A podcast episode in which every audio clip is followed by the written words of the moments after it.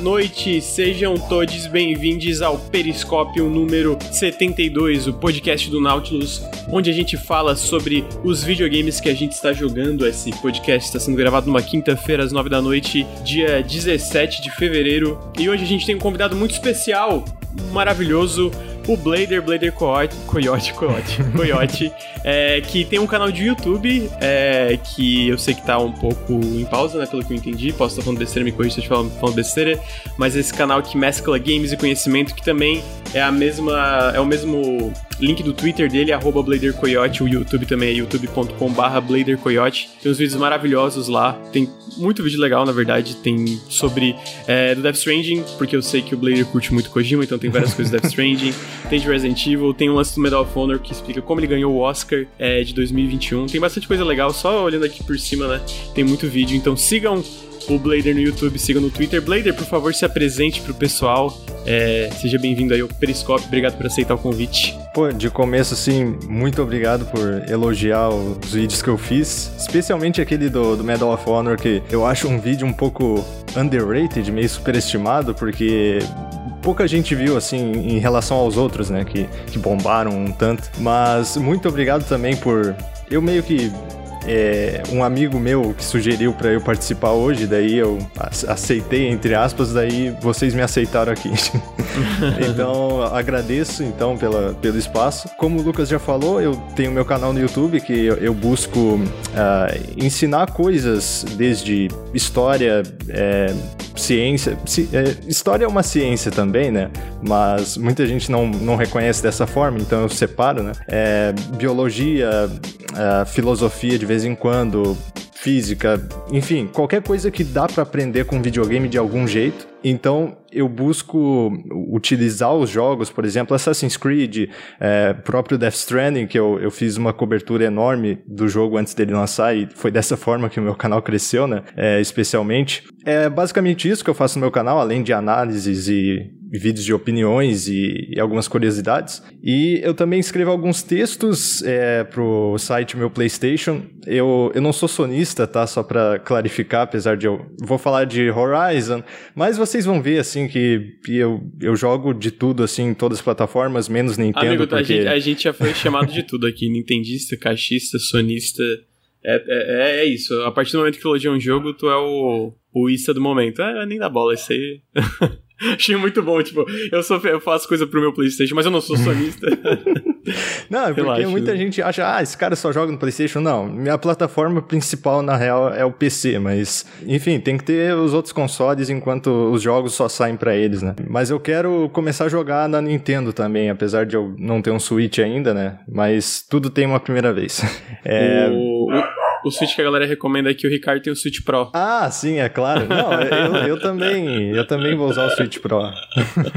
ah, desculpa, eu, já, eu te cortei, ia falar, falar um negócio, eu te cortei, perdão. É, e eu também tenho podcast, né, com, com o pessoal lá do Memória Random, que o Tonho já participou aqui do, do... Não lembro se foi no Periscópio mesmo que, que ele foi participou. no Café com Videogames. Ah, sim.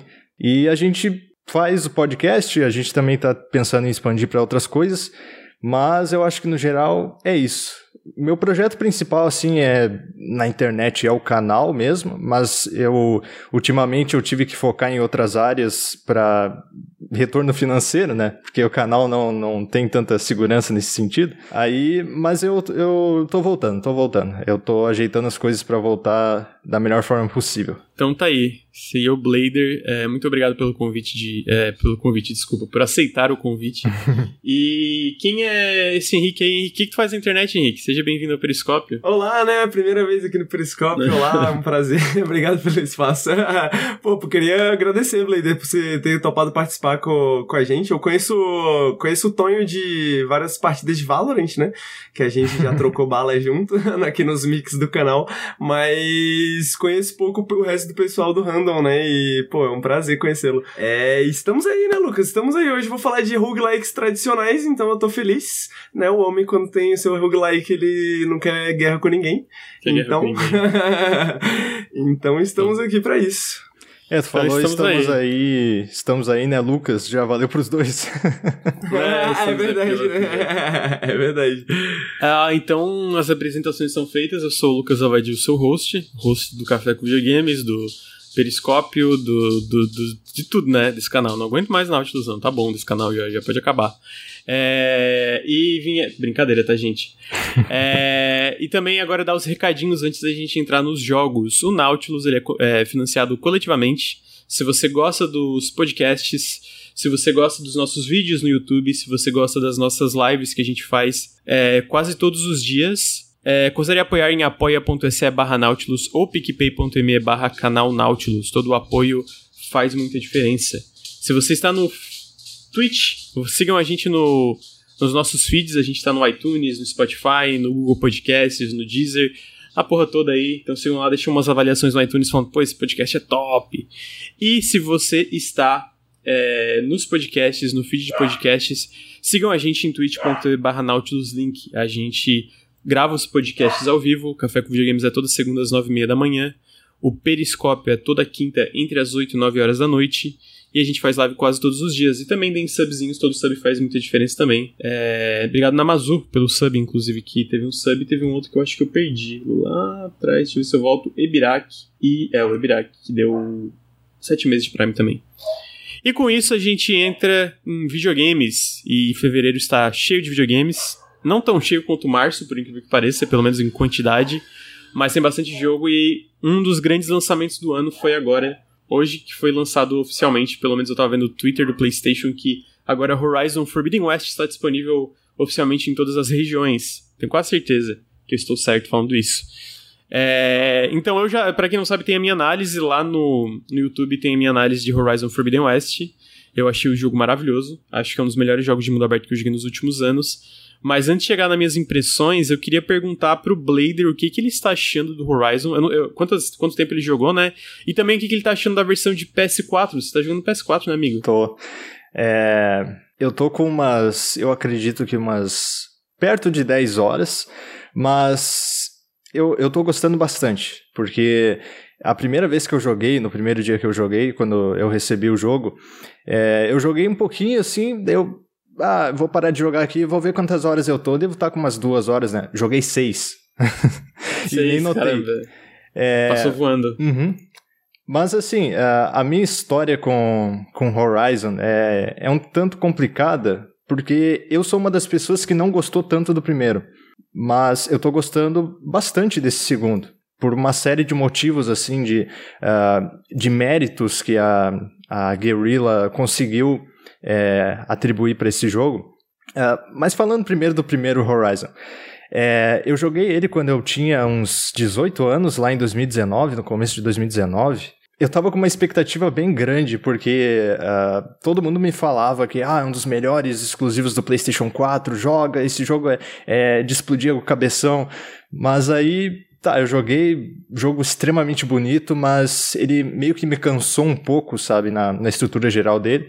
Mas ainda assim eu platinei, foi uma experiência agradável, não, não foi negativa.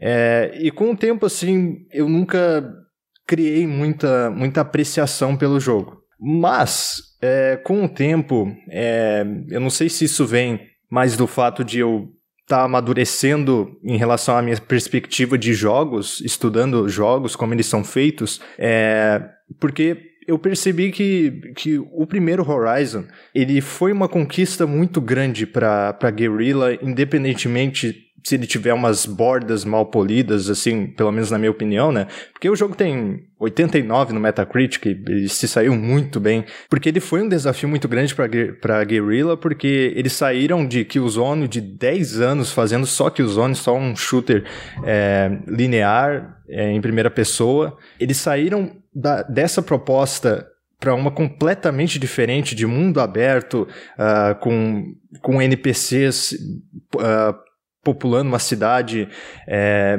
as máquinas, as próprias máquinas que no primeiro Horizon eu, eu já achei elas muito boas, mas sei lá, faltou uma coisinha pra. pra eu, eu não sei explicar direito, mas faltou uma coisinha para fazer elas realmente serem incríveis para mim. O que nesse segundo eu tô sentindo muito, porque uh, tanto o jeito que elas, elas é, interagem com, com o restante do mundo, enfrentando as pessoas que, que andam pelo mundo, que, que às vezes acontece, tá andando no mundo aberto e tem uma treta, assim, acontecendo é, de modo bem de modo bem orgânico mesmo, né, como, sim, como se fala. É, e isso ajudou muito na imersão. A, a fazer a, essas máquinas serem mais críveis e, e também as novas que estão se apresentando no jogo, é, elas estão bem legais e, e, e, claro, eu não posso esquecer também que uma das coisas que, que eu queria muito que desse para fazer nesse jogo, que eu fiquei triste assim que eles, demo, uh, eles não mostraram antes, é, eu sempre achei que eles iam mostrar, é poder voar com, hum. com. Eu não sei exatamente o nome do, do dinossauro que. Do robô. Eu não, eu não lembro agora de cabeça também. Mas ele parece um pterodáctilo, né? Sim, que substitui o pterodáctilo. Pterodáctilo. é, e, pô, só por isso para mim o jogo já, já é gote, porque eu, eu só queria voar num pterodáctilo num jogo, sabe? É, enfim, do que eu tava falando, a, a Guerrilla foi uma conquista muito grande, porque é, é muito difícil. É, eu, eu percebi com o tempo que, obviamente, jogos são muito difíceis de serem feitos. Não, não é uma coisa simples, não é uma coisa que, pô, a gente pode de graça assim falar, ah, o jogo é mal feito porque as frutinhas aqui que a gente atirou no, numa arena shooter onde isso nem importa, estão estourando assim num, num, jeito, não tá estourando igual o Call of Duty lá, que, que é, bota orçamento até, até nas unhas do, do Capitão Price lá. Eu, eu até comparei uh, pessoalmente a, a situação da Guerrilla com a da Respawn Entertainment, com o Star Wars Jedi Fallen Order, porque... É uma mudança muito grande, né, do estilo que eles fazem para outro estilo de jogo. É, porque os dois vieram de FPS, coincidentemente, né? O, a Respawn veio. Já era veterana de COD e Medal of Honor antes de ser a Respawn, né? Mas eles vieram de Titanfall. E eles foram fazer o Jedi Fallen Order é, sendo um jogo completamente diferente, com combate melee e, e em terceira pessoa. E, pô, eu pensando nisso, eu tendo em mente isso, eu não consegui, sabe, achar certas coisas do jogo tão ruins, sendo que foi a primeira vez que eles fizeram isso. E com o Horizon eu criei essa mentalidade depois, porque antes eu não pensava assim, né? Aí eu acho que, que agora com o Forbidden West, a Guerrilla ela tá se mostrando é, que ela conseguiu, sabe? Ela conseguiu uh, lidar com, com as, as o, os desafios do passado que ela teve com o próprio Horizon.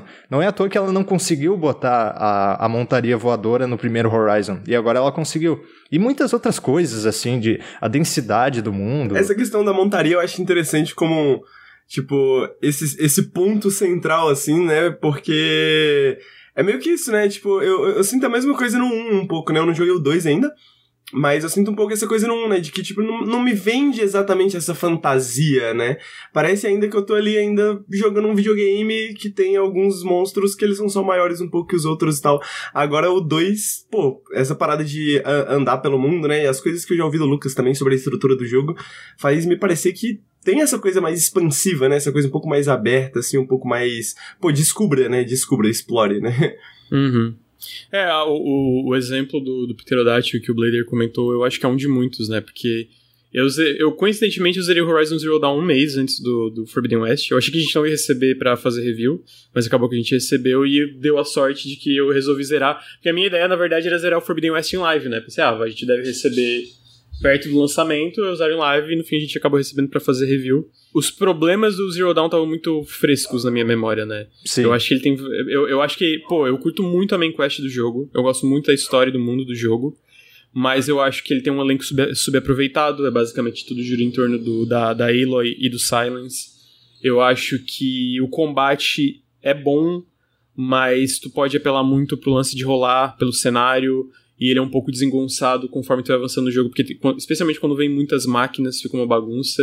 Eu acho que as sidequests são muito fracas. É a parte da. É, por, por, mais que seja um mundo muito bonito, ele também é um mundo muito estático, assim, né? Ele não te dá tanta possibilidade de exploração uhum. e interação com esse mundo.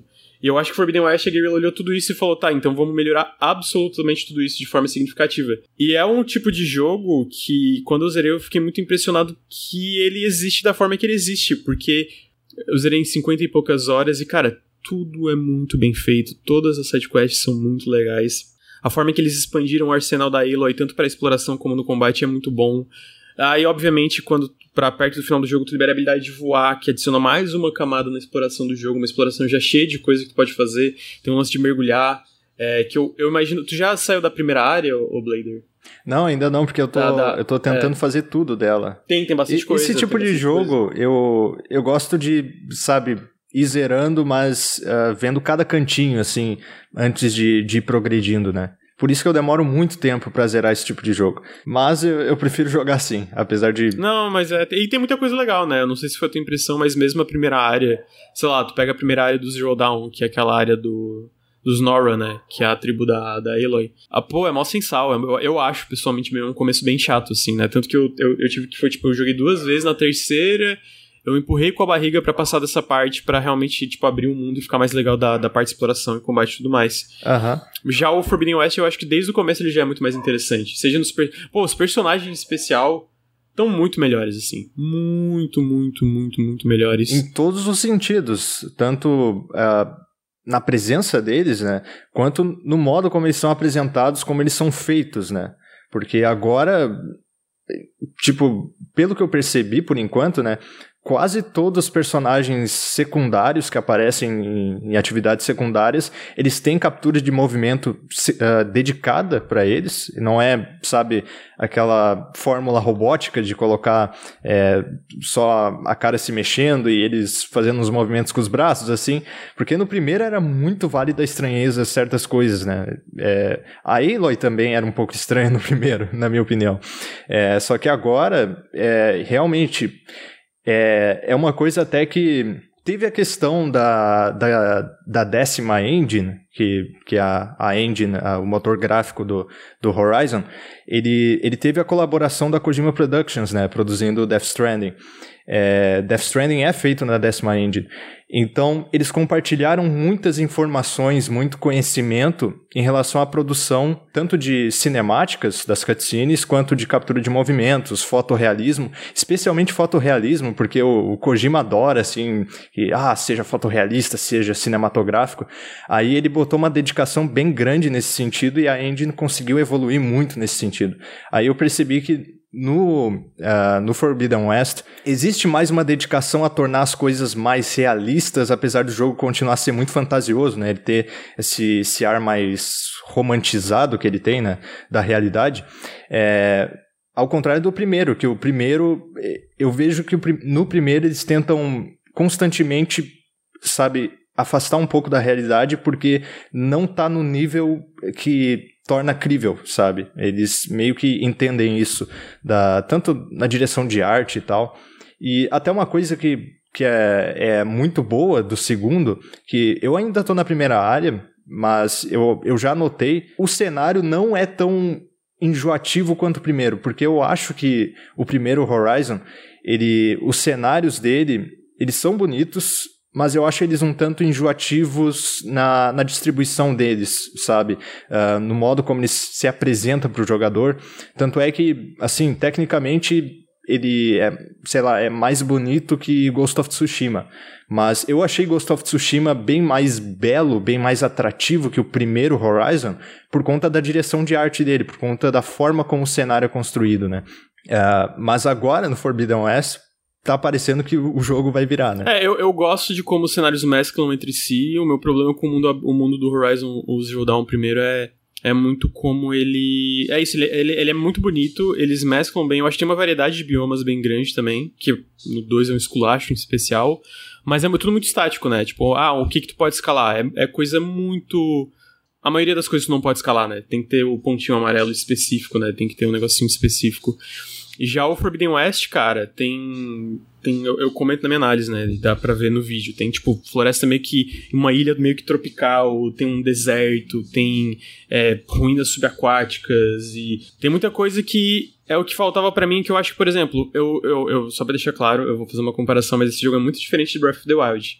Mas o Breath of the Wild tem aquele lance de ter uma ter uma magia na exploração, né? É, e eu acho que isso não tinha no, no, primeiro Horizon, porque ele era muito, de novo, era muito estático, não tinha muito o que fazer nesse mundo, né? E quando tinha, não tinha muita variedade. Sei lá, tu pegava o pescoção, por exemplo. Como tu chegava no topo dos, pesco, dos pescoção, dos pescoções, eu não sei se é assim é. que se fala plural de pescoção, era muito, tudo muito igual, tudo muito parecido. E no Forbidden West, eu, eu, eu, peguei isso como exemplo porque tem várias outras coisas que pode fazer que também é, é o mesmo nível de cuidado. Cada um dos pescoção que sobe até o topo é, um, é o nível de uma main quest do primeiro jogo. É tipo assim, é tu, todo elaborado, tem todo um quebra-cabeça, tem toda umas. tem cutscenes e, e acontece umas coisas que tu termina e fala, caralho, mano, que legal a forma que eu cheguei até o topo, né? Então, eu sinto que além, o, o, o Zero Dawn tinha muita beleza nesse mundo, mas a parte de exploração era muito fraca. E eu acho que Forbidden West consegue. Ah, tem, ele é um. Pra mim é isso. Eu, eu comentei, eu acho que ele é o jogo mais bonito que eu já joguei na minha vida, assim. No PS5, no PS4 eu imagino que já tá muito bonito pelo que eu tava vendo é, dos vídeos até que tu comentou. Mas no PS5 espe especialmente é, é, absurdo, assim. É um nível absurdo, assim. Tudo, tudo, tudo, tudo, tudo, tudo é muito absurdo. Só que, tipo assim, não é só esteticamente, né? Tipo, tudo que tu explora, além de ser muito absurdo visualmente, é muito interessante. Sempre tem uma história sendo contada. Sempre tem um, um, uma coisa elaborada acontecendo, né? Não é só tu chegar e fazer alguma coisa. Então isso me impressionou muito, porque o salto é monumental para mim, nesse sentido. Nossa, tá é, é tipo, abissal. É, é, é, é, muito grande o salto.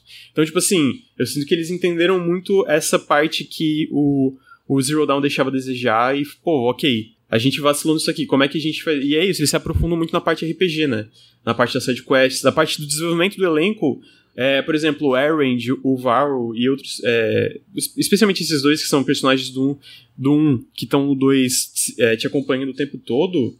Eles são fantásticos no 2. E no 1 um, eles eram muito apagados. Era tipo assim, ah, ok, eles existem, foda-se. Uhum. E no 2 eu, tipo assim, pô, eu adoro o Var. Eu adoro, adoro, adoro o Var. Eu curto muito o Erend. E aí tem outros personagens também. Tipo, a nova, pô, a Zou, fantástica, que é uma que tu vai conhecer ainda que não sei a primeira área. Pô, incrível, uma personagem incrível, incrível, assim, ó. Amei ela demais, assim.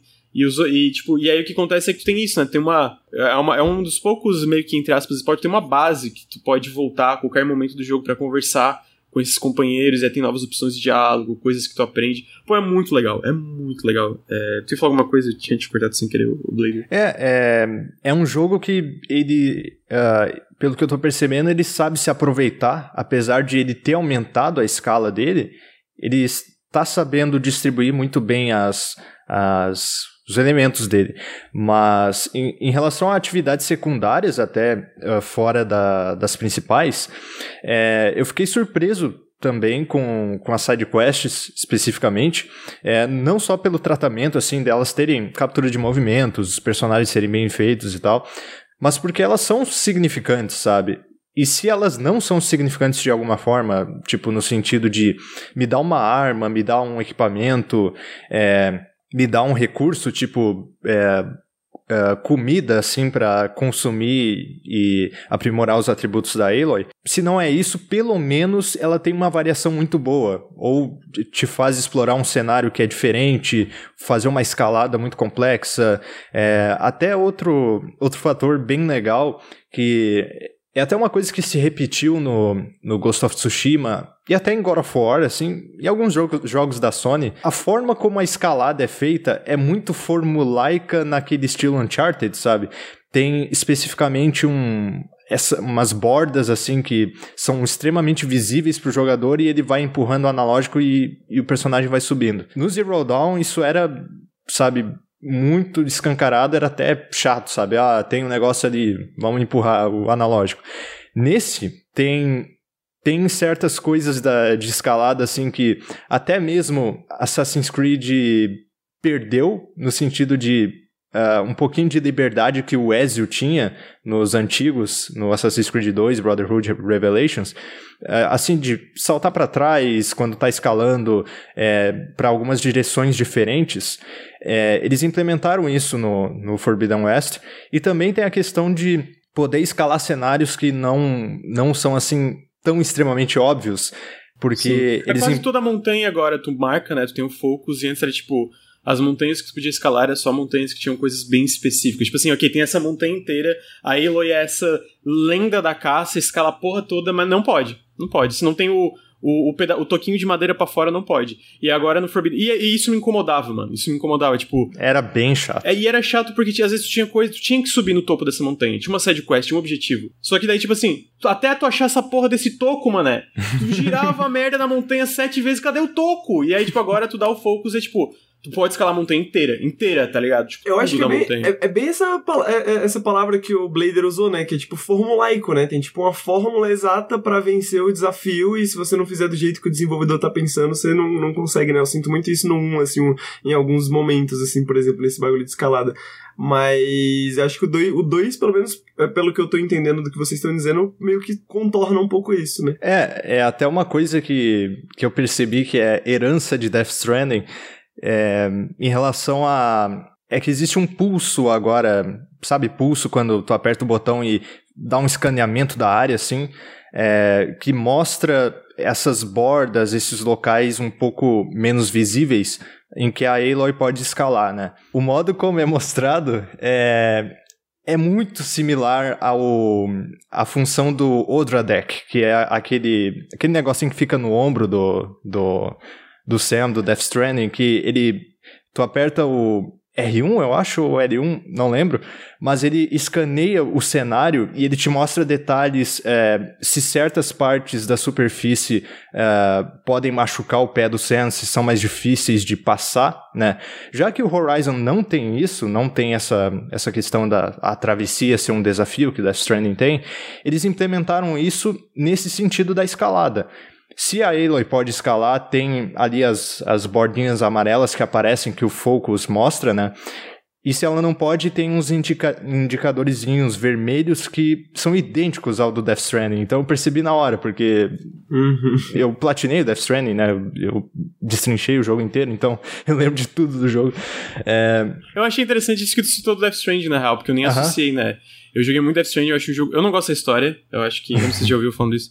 Eu, pô, não, não tanco a história desse jogo, mas eu acho o jogo fantástico. A, a história a, a, ou a narrativa? É, tipo, eu, eu, gosto de como ele seta o mundo, como ele, ele, ele alia a mecânica com o que, que tá acontecendo à sua à volta, mas tipo, todas as cutscenes, toda, toda a escrita, tudo isso eu não tanco. Eu não, não, não tanco. Mas eu ainda acho um jogo fantástico. Eu amo Death Stranding, eu amo jogar Death Stranding. Sim. Eu não gosto na hora que começa, tipo, explicar o nome de cada personagem e ficar, ai meu Deus, cala a boca, se, é... se fosse mais direto ao ponto, né, pô, ia ser fantástico, assim, a, a narrativa do jogo. Eu, eu gosto muito, já saindo do, do Horizon, mas eu não prometo que não vou demorar, é, eu gosto muito da forma como o Death Stranding constrói o mundo dele, a complexidade do mundo, mas a forma como ele apresenta para o jogador é um pouco esmagadora, assim, é um pouco, sabe, não, não é muito conv não é que não é muito convidativa, é convidativa demais, né? é... é... assim, eu como eu, eu, eu, como eu falei, eu, eu curto eu, tipo a ideia geral e como tipo eles implementam muito dos temas de como tu joga ele, mas eu realmente tipo não é nem esmagador. Eu, tipo, se eu fosse falar, cara, o que, que tá sendo contado nessa narrativa, eu só acho ruim. Tipo assim, não, não, não tanquei, não, não foi, não, não, não desceu para mim, assim, não, não, não consegui curtir, sabe? Mas eu ainda acho um jogo incrível, assim. Se alguém falar assim, ah, recomenda Death Stranding, recomendo. O Henrique gosta da história do Death Stranding, né, Henrique? não vou dizer que eu gosto, porque eu não joguei o suficiente, mas eu geralmente gosto do que o Kojima escreve aí. Eu tenho... Eu, eu, eu, quando meus amigos falam que não gostam, eu fico assim... Mas será que você entendeu o Kojima? será... é, é isso. Eu falava, Henrique, pô, não curti. Pô, mas será que tu entendeu? Eu falei, caralho, mano. O jogo, o jogo não. O jogo não. É, o jogo não, não é tão difícil de entender será assim, que não. Você jogou certo.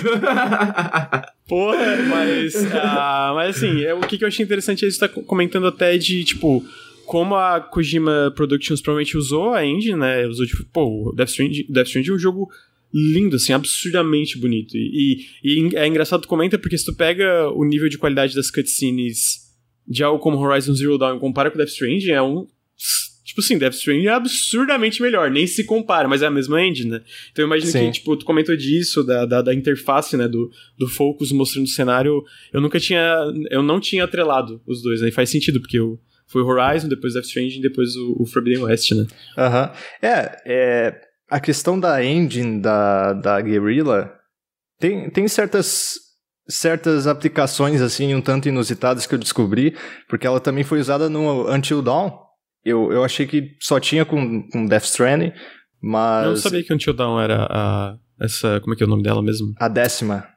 A décima, a gente não tinha ideia. Uhum. Nossa, mas o, o, o Until Dawn é todo cagado a performance dele. Até é surpreendente porque eu acho que o Death Stranding e os dois Horizon são, tem uma performance excelente, mesmo no PS4, né? Então, tipo assim, aí eu lembro de um Until Dawn que rodava a 10 FPS. Não, e é muito bom ver que, que isso acontecia no passado, mas hoje em dia é, a realidade é completamente diferente. A gente vê, compara o Horizon com, sei lá, o, o Forbidden West, no caso, com o Killzone Shadowfall, que foi o primeiro jogo dessa engine. Caramba! É, é realmente uma, uma revolução bonita de se ver, né? E eu não sei se o Kojima vai, vai continuar utilizando, depende se, se aqueles rumores lá de que ele não vai, de que ele vai trabalhar com a Microsoft é, é verdade ou não. Eu acho que não, sinceramente, porque eles fizeram uma parceria muito extensa com a, a Guerrilla, eles fizeram até um estúdio satélite dentro da Guerrilla, que é a Kojima Productions Amsterdã. Enfim, vamos ver no que vai dar. Mas eu acho que assim, essa engine, o potencial dela pro futuro, ainda mais que o Forbidden West é um jogo é, pensado inicialmente no PS4, né? Porque para o jogo rodar no PS4, eles têm que pensar no PS4, né? Para depois aprimorar para o PS5. Apesar de eles dizem que é, o jogo foi criado inteiramente para PS5, assim, eu acredito em questão de modelos e, e tudo mais, né? Mas level design, coisas assim, não, não dá muito para ter essa, essa liberdade, né? Mas eu posso estar falando besteira e a engine é maravilhosa nesse sentido também, né? Então não dá para duvidar. É, o, o, o Horizon a gente tava comentando dessas coisas ali, algumas paradas da, da parte mais introdutória que já fica perceptível, mas eu também acho interessante comentar, pô, quanto mais tu avança e mais máquinas ele apresenta e mais personagens ele apresenta e mais ele vai te contando a história. Eu vi uma, algumas análises criticando porque ele vai para uma direção de ficção científica super exagerada, né? Super absurda, assim. E aí eu vi uma galera, pô, mas é muito exagerado. Eu fico, pô, mano, Horizon Zero Dawn é uma. Spoilers aqui, obviamente, spoilers do Zero Dawn, porque né, a gente tá falando da continuação. O Zero Dawn é sobre essa inteligência artificial com sem ciência que tem oito funções subordinadas para reconstruir o planeta, porque o planeta foi destruído por um, uma, um enxame de robôs que se alimentam de matéria orgânica. Então, tipo, tudo. Então, tipo assim, sério que o Zero Dawn já não era um absurdo bastante? No meio disso tinha, tipo, uma, uma nave tentando fugir, um monte de coisa. Eu, essa, essa parte fica, ah, mano, eles só continuaram a direção natural do, do Zero Dawn, que já era um absurdo. Como é, que, como é que tu continua a história do Zero Dawn, tipo, indo atrás? É óbvio que vai ficar mais absurdo ainda, né? pessoalmente eu adorei porque eu acho que, que ele acerta muito em questão de história é que enquanto o Zero Dawn era essa história sobre a Aloy, o Forbidden West é a história sobre a Aloy e toda, todo mundo que tá com ela. Não é só ela, tá ligado? É todos os personagens. Tipo, não é uma coisa que ela consegue fazer sozinha. Tipo, ah, eu tenho que salvar o planeta. Não dá para salvar o planeta sozinho, tipo, com tudo que tá acontecendo ao mesmo tempo, todos os conflitos das tribos diferentes que tá acontecendo, todas ela as questões até tenta, políticas. Né, durante o jogo. É, ela até tenta sozinho, e uma mas... hora não dá e ela, ok, não, realmente, eu preciso de ajuda, né? É, então, eu acho que quando eles vão, tipo, isso, ah, não, vamos focar nos personagens, vamos se aprofundar em personagens que a gente construiu lá no original, mas não aproveitou. E vamos, tipo, aumentar a duração, mas essa duração, tipo, vai ser muito compassada por todos esses personagens que vão aparecendo. Pô, eu achei uma decisão certeira, porque no fim, cara, eu tava apaixonado por todos os personagens. Todos, eu adorei todos, mano. Isso é difícil, porque geralmente tu joga assim, ah, esse personagem é chato. Mano, eu, eu, amei todos. Eu fiz toda a side quest deles. Eu, tipo assim, eu parei, me forcei a parar para terminar a main quest, porque eu tinha que fazer, lançar análise no embargo. Mas por mim eu continuava fazendo side quest, porque eu tava muito interessado no que tava acontecendo no mundo à minha volta, né? Não só na parte da main quest, como no, em tudo. E é uma coisa que se tu compara com o primeiro, eu, eu não tinha isso, eu não me importava com o mundo. Eu lembro que no primeiro tem, uma, tem a main quest da parte que tu tá tentando descobrir o que aconteceu com esse mundo, tem esse mistério, e tem uma outra parte da main quest que é salvar Meridiana. Meridiana é essa cidade de uma tribo, da tribo dos Karj e tal. Mano, uma merda, achei uma merda. Fiquei tipo, quando terminar a quest, falei, pra quê? Foda-se, mano. Deixa eu saber que eu usei os robozão enxame aí, manda aí. Eu quero saber, quero trocar uma ideia com o Silence, mó filha da puta. quero essa parte, mano. Foda-se essa, essas tribos aí, não quero saber. Mó palha... Muito sem graça, mano. Muito sem graça. E aí, nesse caso, não. Tipo, eu achei tudo muito fantástico. Então, tipo assim, foi um salto tão grande que quando eu terminei eu fiquei um pouco assustado, assim, porque eu não esperava gostar tanto dos personagens, não esperava gostar tanto do, do mundo, da parte não relacionada com a quest principal. Tipo, é um salto muito grande. Eu ainda acho que o melee, apesar de eles terem melhorado o melee e melhorado as lutas contra humanos, eu ainda acho essa parte um pouco chata, especialmente a luta contra humanos. Tem umas boss fights que eu acho muito chatas contra pessoas, né? Mas fora isso, cara, eu terminei assim, mano, eu gostei de quase tudo. Tem umas atividades que eu não gosto muito, mas no geral, sabe, tipo, o escopo geral, pô, eu acho uma obra-prima o Forbidden West, assim. O Forbidden West é um, é um, é um exemplo, na minha opinião, de que nem quando estúdios fazem mas que estúdios deveriam ter a chance de, fazer, de ter esse tipo de, de iniciativa, né? De fazer, de ter é, projetos diferentes do que eles fazem de sucesso, né? Porque é, a Guerrilla saiu de Killzone pro Horizon. E se caso não der extremamente certo, como foi o caso do, do Horizon Zero Dawn em questão de vendas e crítica, mas ainda assim, apesar dos problemas dele, é, não cortar as asinhas do estúdio, né? Deixar eles fazerem uma, um aprimoramento dessa fórmula para conseguir apresentar para o público o que eles realmente queriam fazer, porque na primeira vez nunca é, né? Nunca é, uh, nunca reflete a ideia deles de uma proposta uh, que é um, um desafio enorme é, é, no primeiro jogo, né? E eu acho que isso vai acontecer, o boto fé que vai acontecer com a Respawn e o Jedi Fallen Order também, porque ele tem, tem uns problemas assim bem aparentes, né? É, pô, mas eu e... o, o Jedi Fallen Order mesmo com os problemas eu ainda acho um jogaço, mano. Tipo assim, eu é também gosto. eu gosto, eu gosto, eu acho um jogo bom, com momentos excelentes, mas ele é bem consistente, na minha opinião, o Zero Dawn, né? O Jedi Fallen Order, eu acho que daí, no caso do Jedi Fallen, Fallen Order, ele é um jogo excelente no geral e com alguns probleminhas, assim, ele não tem tanta assim, consistência. O maior, os maiores efeitos dele para mim estão na parte técnica, tipo Sim, bugs assim. Exatamente. Né? Então, tipo, ah, isso, mas a parte de tipo game design, jogo, level design, eu acho que pô, eu, eu amo esse, pô, eu, eu amo muito Jedi Fallen Order, então. Não, também gostei é, muito. É, mas eu entendi. Eu entendi o que tu quer dizer, né? Tipo, a continuação, agora que eles criaram a base, é muito mais fácil tipo pegar isso e falar, OK, vamos melhorar todas essas partes numa eventual continuação, né? Ah, e eu também sou suspeito para falar, porque eu sou fanboy de Star Wars, né? Apesar de eu não aceitar tudo que eles fazem, né? Mas é, eu também gostei muito do jogo, eu percebi que a Respawn conseguiu aplicar a, a filosofia de design que eles tiveram com, com a campanha do Titanfall 2 no Jedi Fallen Order, mas a questão de combate, assim, é, otimização, questão técnica mesmo, é, tem uns probleminhas que, pô, eu acho que eles vão fazer um ótimo trabalho agora. E a Guerrilla com Forbidden West é é, é uma situação que, que realmente é, é bater palma. Eu até falei pouco da versão de PS4. A versão de PS4 é, um, é espetacular, assim, porque eu, eu achei que ela teria problemas, assim, para sabe, de, de frame rate, não teria uma densidade tão grande de, de plantas, de coisas no cenário. Mas, cara, é, é uma versão muito sólida, muito sólida. Uhum. É, é o jogo mais surpreendente, eu acho, do PS4, é o que explora totalmente o, o console. E, eu jogo assim pensando, cara, no, P, no PS5 isso deve estar tá de estourar os olhos, mas... Tá, tá, tá absurdo. Tá, eu fiz uma livezinha mostrando o começo pro pessoal hoje mais cedo.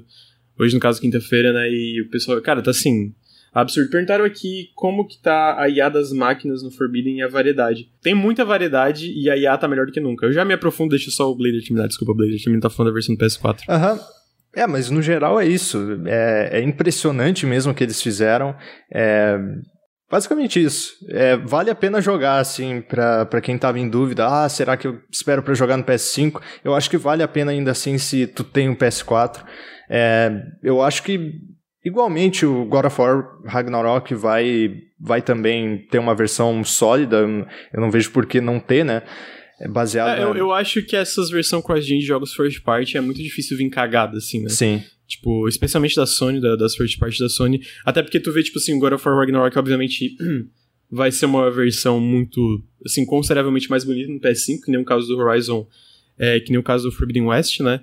Mas é meio que a mesma engine, né? Eles têm um fundamento ali para fazer uma parada bem otimizada no, no, PS4, né? Acredito que vai ser. E o caso é isso, né? Pô, a versão do PS4 é muito surpreendente. Eu tava vendo a, a comparação do Digital Foundry, a, a, maior diferença é a densidade de detalhes, né? Tem muito mais detalhes Sim. no PS5 que é natural, né? Afinal, é, é, é, isso. Tinha um pessoal que tinha perguntado no chat a, na, na, questão da variedade de máquinas E a questão da IA, mano, a variedade de máquinas está absurda. Tem muita máquina, tem muita, muita, muita. Tipo assim, 50 horas eu ainda tava encontrando máquina nova para enfrentar, tá ligado? Tipo, porra, tem máquina voadora gigante, tem máquina subaquática, assim, que, que tá nadando debaixo d'água gigante, tem tem urso, tem cobra, urso gigante, cobra gigante, aí tem os menores. Assim, tem muita coisa mesmo, muita coisa. Não, é uma coisa que eles não param de introduzir máquinas novas até o final do jogo. E ao final do jogo tu pensa, porra, tá aí, né? Pô, agora não tem mais coisa. Aí eles botam pra voar, mano. Sai voando pelo mundo. Então, tipo assim, é, é um jogo que, pô, é muito. Eu, eu, eu acho o ritmo dele muito bom. É, então. É muito impressionante. Perguntaram do estúdio, se o estúdio brasileiro fez os designs. Eu não tenho certeza. Eu, eu não consegui parar para ver isso. No Zero Dawn, eles não fizeram todos os designs. Eu posso estar enganado, mas eles fizeram é, vários, mas não foi todos. O que eu imagino que pode ser um caso parecido no Forbidden West. Especialmente para ele ser ainda maior, né? Eu. É. Falei. Eu sei que teve um estúdio que foi acreditado no, no Forbidden West. Eu não sei se. É, foi. Acho que é Diorama Digital que trabalhou no, no primeiro Horizon, né? Eu não lembro o nome. Mas no Forbidden West foi uma Koku Games, que é K-O e 2K-U. Eu vou digitar no, no, no, chat, ou eu vou botar o Twitter deles no, no chat. Se a gente para pra pensar, é, o jogo ele teve 5 anos de desenvolvimento, então bastante tempo. É, e assim, não é como se ele também ah, tivesse evoluído puramente só com a Guerrilla trabalhando no jogo, porque também teve a Kojima Productions trabalhando no Death Stranding e contribuindo para a engine, né, para o desenvolvimento dela. Então, eles conseguiram evoluir, sei lá, uns oito anos dentro de cinco, mais ou menos, em questão técnica, que já reflete no, no resultado do jogo. É, é realmente, eu acho que é chovendo molhado, assim, dizer que é, é uma maravilha técnica, é, realmente vale a pena, assim. É muito bom. Basicamente é um isso. É, não, é um jogaço, eu recomendo muito também. O Hugo perguntou, Lucas, segundo Guerrilla, a única coisa que eles cortaram da versão do Forbidden West é o voo. Então, é mentira isso, né? É, é porque já, já postaram um monte de. Eu, eu spoilei isso, no caso, porque muita, muita gente postou isso no Twitter, em redes sociais, mas eles não cortaram nada, né? Mas, sim, eles melhoraram muito também a parte a pé da exploração. Até porque tu pode até. Tem, tem ruínas subaquáticas que tu pode explorar. Tem muita coisa, né? É tipo assim. Eu posso, ah, spoiler a parte que tem uma base e essa parte do voo, mas, gente, tem muito mais coisa que esse jogo, assim, que vocês não têm ideia. É bizarro, assim, realmente é muito bizarro. É muito legal a quantidade de coisa que existe. Mas, mas então está aí Horizon Forbidden West. Um... Cara, Henrique, foi tu que botou o bot do, do, de agradecimento pro português de Portugal. Mano, não foi, mas tá eu muito, muito melhor. Dá um note, dá um love, dá Eu achei que era só na sua live, só que aí eu fui fazer live também e o bot também tava falando em, em português de Portugal. Eu falei, ué, ué, é, eu não tenho ideia, eu achei engraçado. Ah, eu queria saber quem foi, deve ter sido talvez o Ricardo, então. Talvez, é possível. Eu fiquei pensando nisso, que talvez pareça o tipo de coisa que o Ricardo faria e não falaria pra ele. É, exatamente. É, então tá aí, Forbidden West, um jogaço já em começo do ano de fevereiro. É um, pra mim o primeiro clássico do PS5. E tem, tem gente de, de Portugal no chat, o Lamek, então ele tá, tá, curtindo, tá curtindo o bot. E então e em seguida a gente vai para um jogo, pô, completo oposto de algo como Forbidden West, né? Puramente sistêmico, feio pra caralho. Não, não, e... é bem parecido na verdade, é um mundo aberto, gigantesco. Não tem, tem robô dinossauro, amigo? Provavelmente. é possível. Ah, não tem, não tem. Não. É possível não que tem, tenha. Mente, Chat, é possível ou não é possível que tenha? É possível que tenha porque, honestamente, eu já tenho 50 horas de Caves of Good ou mais e eu não vi 10% do que o jogo tem para oferecer, porque é um jogo imenso, né? Mas vamos lá, Caves of Good, Caves of Good, vamos lá que tem história. Não, pior que se o Vinícius falou que é possível que tenha robô robô é dinossauro, eu, eu, tenho que acreditar. É possível. Amigo, me explica o que, que é isso. É um, um roguelike tradicional usaço, claramente, né? Então, é aí que, a, a, aí que vale a pena entrar na história, né? Porque, assim, ele é um roguelike tradicional, mas ao mesmo tempo ele é um roguelike que tá, digamos assim, empurrando as barreiras do que um roguelike tradicional é.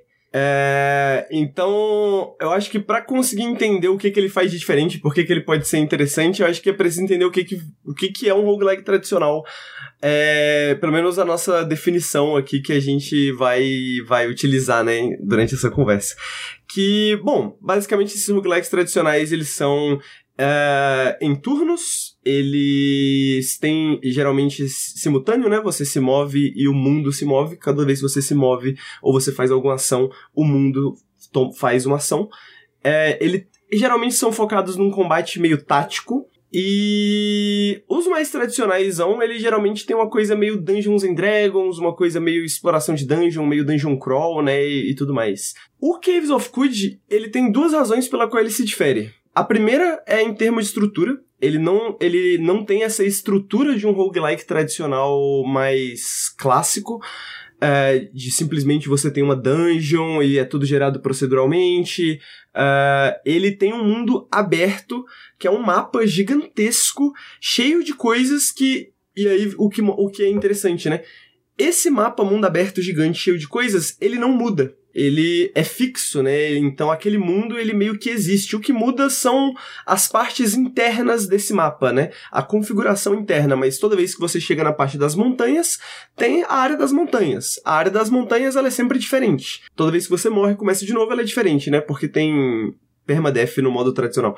Mas as montanhas elas sempre estão lá no mesmo lugar, né? Então, por exemplo, no mapa tem um jardim de arco-íris, que eu não faço ideia do que seja. Tem um, um, uma poça, né? Um, um, lago gigante de uma gosma verde, que eu não faço ideia do que que seja. E tem o, o, o, o, o principal do mundo de Caves of Good, que sustenta o mundo, que é um pilar gigante de luz, que não faço ideia de, de, de, de como chegar lá.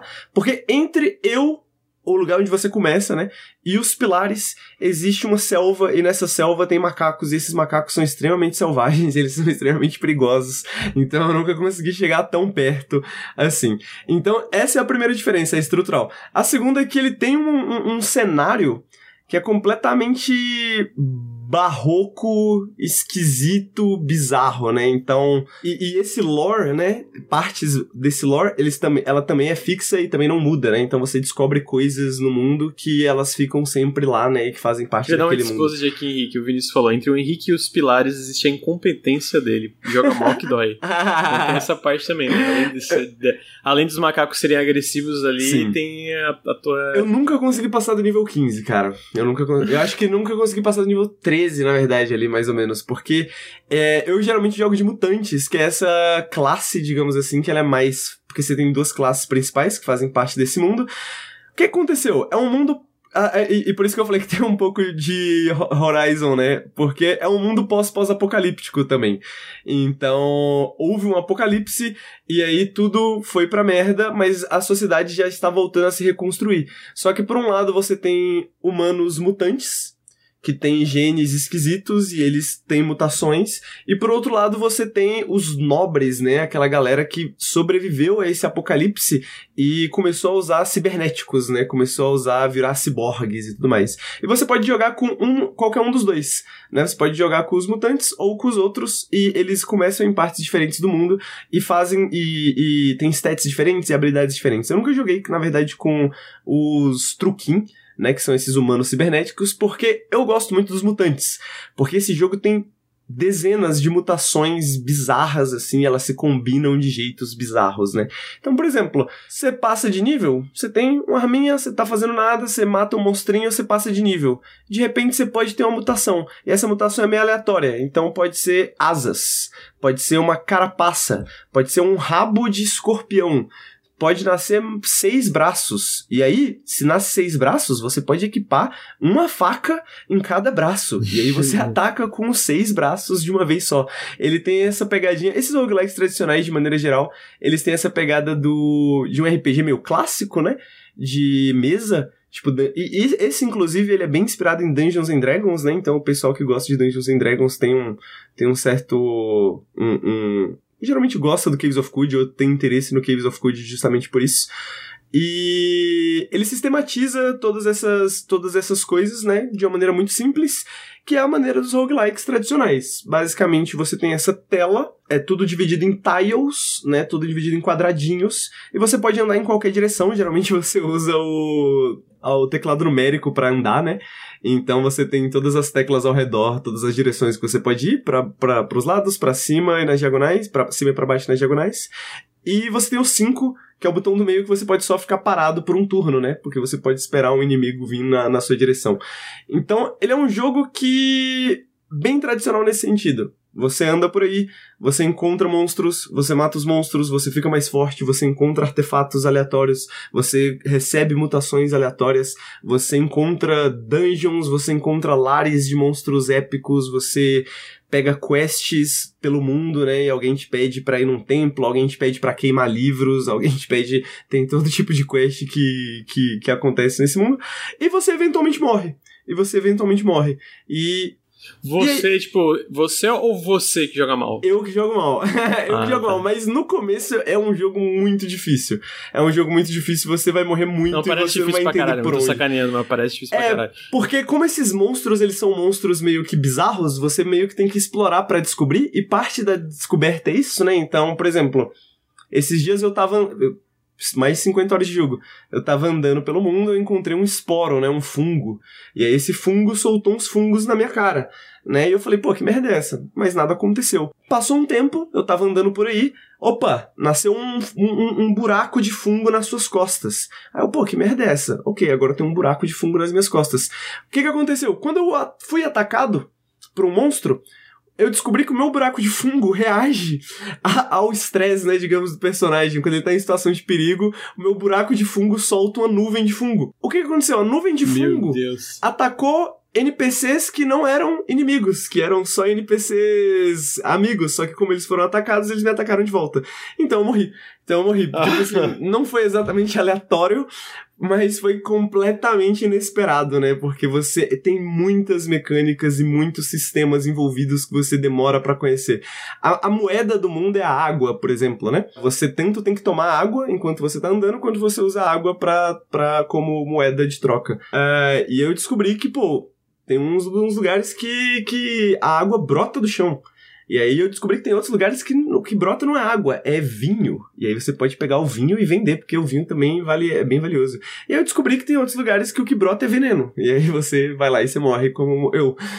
então, ele tem essas várias coisas pelo mundo e como você tá sempre explorando a partir daquela área do, do início, você tá sempre explorando para fora, né? Então você vai estar tá sempre descobrindo alguma coisa nova, sempre descobrindo alguns monstros novos. Por isso que talvez tenham dinossauros robóticos. Eu já enfrentei robôs e eu já enfrentei todo tipo de coisa, né? Você pode entrar numa área aleatoriamente e ter um cara que ele entra dentro da sua mente e te mata telepaticamente, né? Tem uma magia, uma magia porque as mutações têm mutações psíquicas, né, que funcionam como magias. Tem uma magia que ela é muito forte, mas toda vez que você usa ela, você atrai a atenção de outros telepatas. E os telepatas querem te matar porque quando eles te matam, eles absorvem o seu poder. Então você pode estar ali numa luta que você tá tudo bem, aí, opa, vou usar minha magia. E de repente vem 20 telepatas que se teletransportam pro seu redor e tentam te matar, né? Você tem que escapar. É um jogo de surpresas, é um jogo de surpresas. Mas eu entendo que, dentro dos roguelikes, mesmo gostando de roguelikes tradicional, tradicionais, é, esse tipo de mecânica não é para todo mundo. E aí, por isso que eu acho que o Caves of Good ele é tão interessante, porque apesar dele ser um roguelike tradicional, eu acho que ele tem muita coisa interessante, muito grande, né? Tipo, esse mundo aberto, mas ele também tá cada vez mais acessível. Eu não vou dizer que ele é acessível, tá? Mas ele tá cada vez mais acessível. Então, ele é um projeto que tá rolando desde 2007 mas ele entrou no Steam Early Access em 2015, né? Então ele já tá uns 7 anos no Steam Early Access e vai ficar mais alguns bons anos. Mas o que aconteceu de legal nos últimos 2, 3 anos é que eles fizeram muitas mudanças na interface. Então a interface tá nunca esteve tão funcional, mais do que nunca, né? Ela tá muito funcional. E não só isso, mas agora eles têm uh, tem dois modos de jogo. Tem o modo roleplay para você conhecer o mundo, que não tem permadeath. Você pode, por exemplo, jogar como um mercador e aí o jogo salva toda vez que você encontra uma cidade nova. Então você explora e aí você pode morrer, mas se você conseguir chegar numa, numa cidade nova, o jogo salva e aí você pode simplesmente evitar o combate, né? Você não precisa nem ficar forte necessariamente, você pode só evitar o combate e andar por aí, vender coisas e ficar com muito dinheiro e comprar armas e contratar pessoas para te proteger, né? Porque você pode fazer tudo isso porque Caves of Good.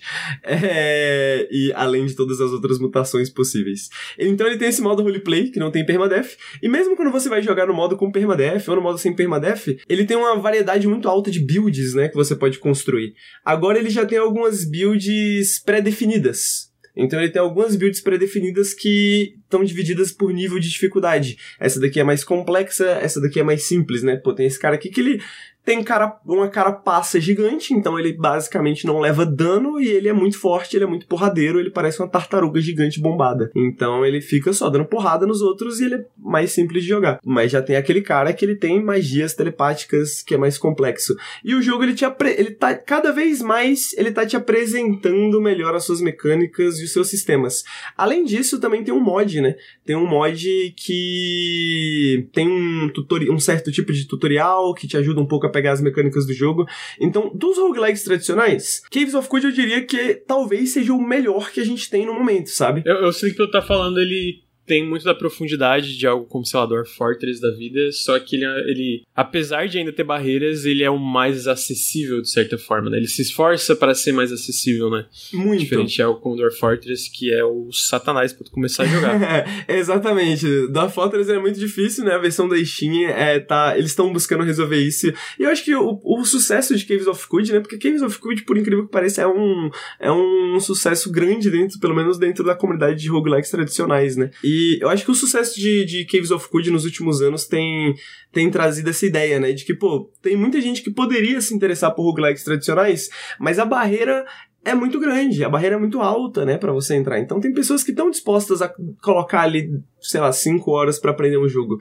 Mas a, a, as dificuldades da interface não são desnecessárias, né? Porque tem todas as dificuldades já do design, né? O design já não é a coisa mais simples e a coisa mais ergonômica, digamos, e a coisa mais uh, reconhecível que a gente tem. Então, por que dificultar, né?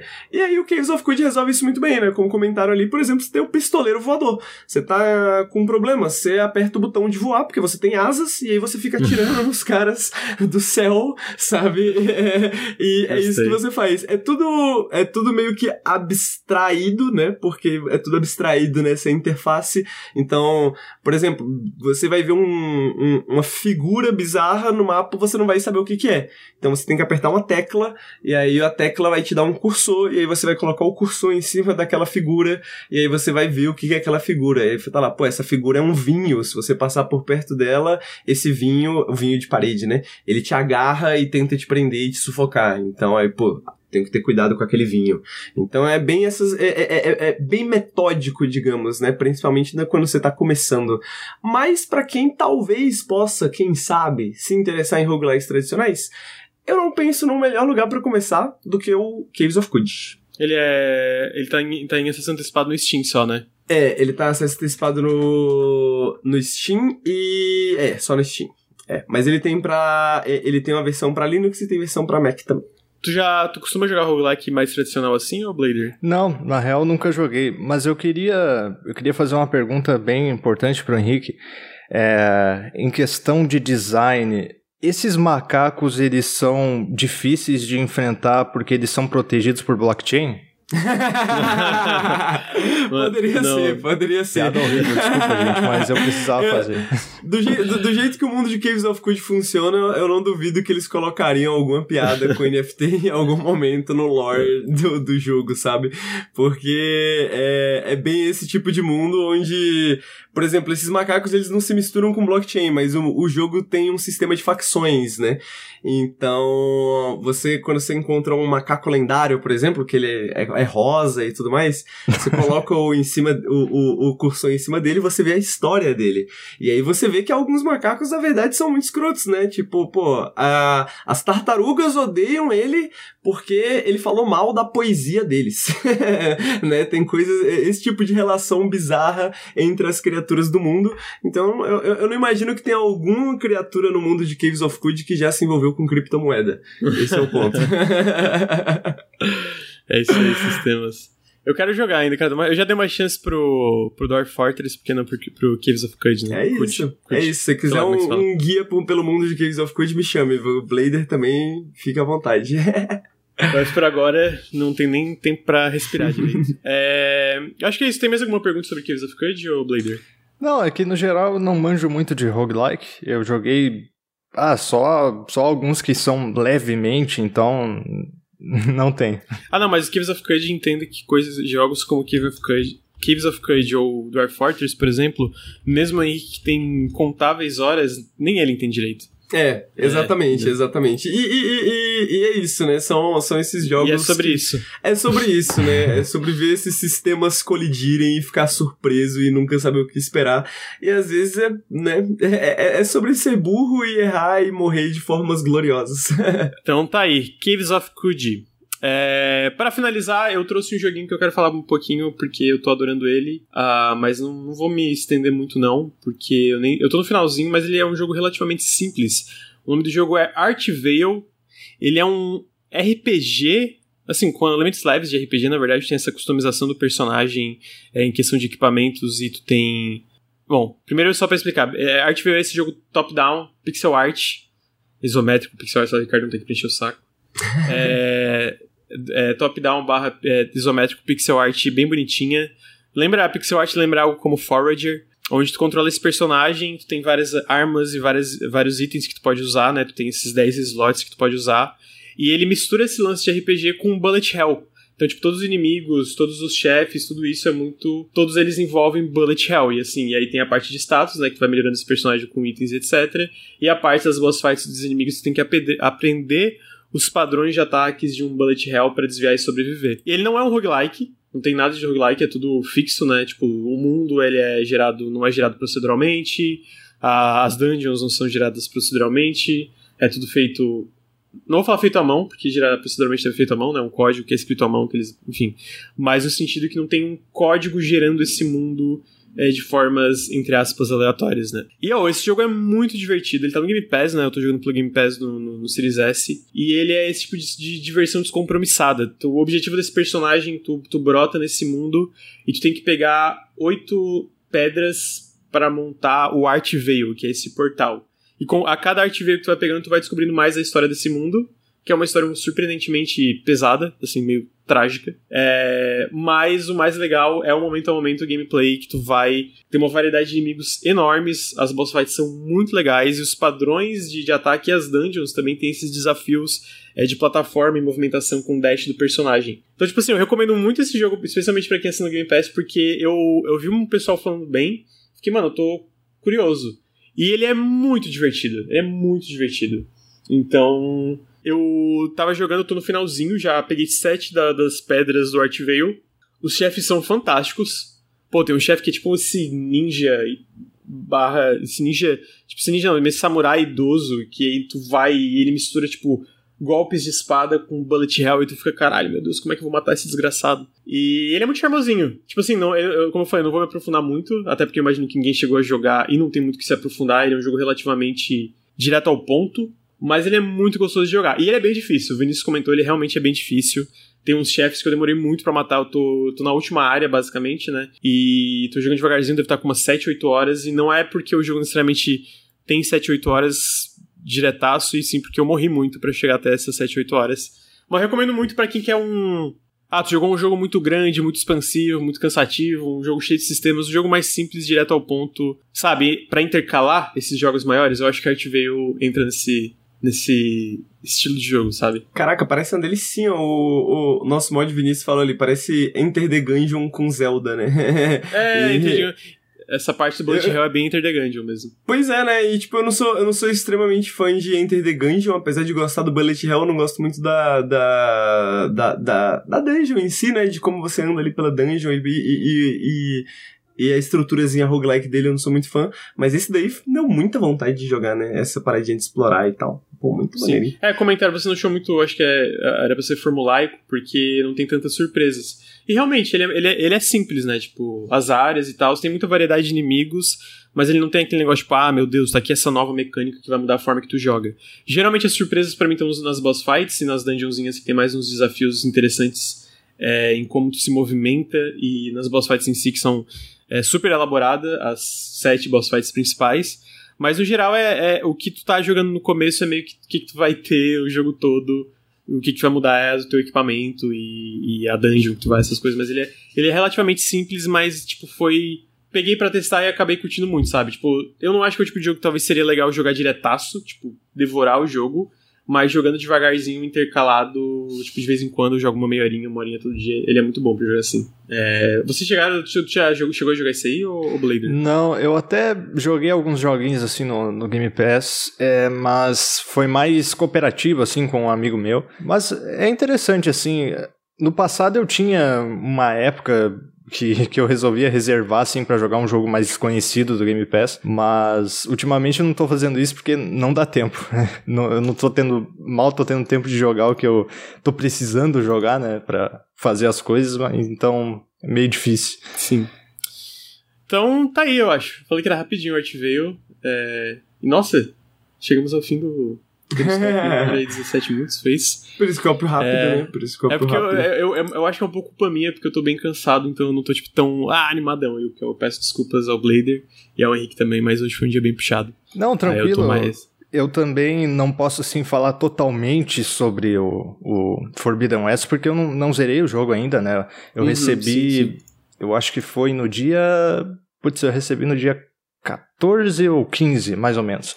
É, então, pouco tempo aí para jogar mesmo, então eu falei o que. Eu, eu acabei falando mais assim da, do que envolve a produção do jogo, como ele evoluiu e tal, ao invés da minha experiência, né? Porque justamente não tem muita coisa para falar. Mas o que deu para eu perceber, né, do, do, do que ele conseguiu alcançar, né? Claro, eu, eu nem falei, desculpa. Eu vou lançar um texto também em que eu, eu explico mais sobre essa questão da, da Kojima Productions, até o envolvimento que ela teve com a Guerrilla, sobre o desenvolvimento assim da décima engine no geral. É, eu passei os últimos dias estudando isso, escrevendo isso, né? Então, é basicamente isso. Daí vai sair lá no meu PlayStation. Mas eu vou postar no Twitter de qualquer forma. Então tá aí, vai ser um texto maneiro. Sigam o Blader no Twitter pra ficar ligado nesse texto que vai sair, é Blader Coyote. Um dia eu, eu, eu faço outro periscópio de novo com o Henrique só sobre Caves of Cud aí. Que ele tá falando, pode falar sobre três, horas, três horas só da, das histórias do Caves of Cud. Mas eu acho que é. É isso então, né? É, queria agradecer ao Blader. Muito obrigado, Blader, por comparecer ao Periscópio nessa quinta-feira, dia 17. Espero que você tenha gostado da participação. É, desculpa se eu tô com essa aparência cansada. Hoje eu tô um pouquinho realmente mais exausto. É, então, mesmo assim, eu espero que tenha curtido a presença e a participação. É, por favor, faça o seu jabá. Manda a galera seguir aí nas redes sociais etc. Não, é, eu que agradeço justamente pelo espaço. Eu gosto muito do conteúdo de vocês faz tempo. É, não sei desde quando, mas faz tempo, bastante tempo. Até acho que, pô, 2017 eu o Nautilus começou quando? 2016, mais ou menos? 2016, isso. É, então, é mais ou menos a época que eu comecei a criar conteúdo mesmo, eu, eu também, eu conheci o de vocês, e, e assim, é, foi, foi uma inspiração durante muito tempo também para eu desenvolver a criação de conteúdo, a, a, a, falar de jogos de uma forma mais séria, né, de uh, não, não falar de... É, de uma forma muito superficial, né? Tentando eh, explorar um. tirar um, um pouco mais além deles, além da, do óbvio, né? Uh, enfim, é, muito obrigado mais uma vez. É, meu Twitter tá aí nos comentários, é Blader Coyote com K e 2Ts. É, tem o meu canal, como eu já falei. Confiram lá que tem o trailer dele que é autoexplicativo. Eu explico basicamente tudo o que aconteceu comigo, assim, da, uh, desde o início da criação de conteúdo e qual é a proposta do canal. Tem também os textos do meu PlayStation que vocês vão ver lá no Twitter que eu vou lançar logo mais. E no geral é isso. É, não tem muito o que falar. E o, o Random Podcast, eu esqueci. Ah, o Random, é claro. né? Sim. Random a gente já comentou aqui também. É, obrigado, Blader. Henrique, obrigado pela presença também, amigo. Muito obrigado, é... muito obrigado pelo convite. E, e muito obrigado, Blader. Foi um prazer. Foi um prazer. Prazer, amigo. É nóis. E com isso a gente chega ao fim do Periscópio número 72. Obrigado a todo mundo que assistiu, obrigado a todo mundo que vai estar no feed. Apoiem o Nautilus em apoia.se barra Nautilus ou picpay.me barra canal Nautilus. E é isso, gente. Todo apoio faz muita diferença. Muito obrigado. Tchau, tchau.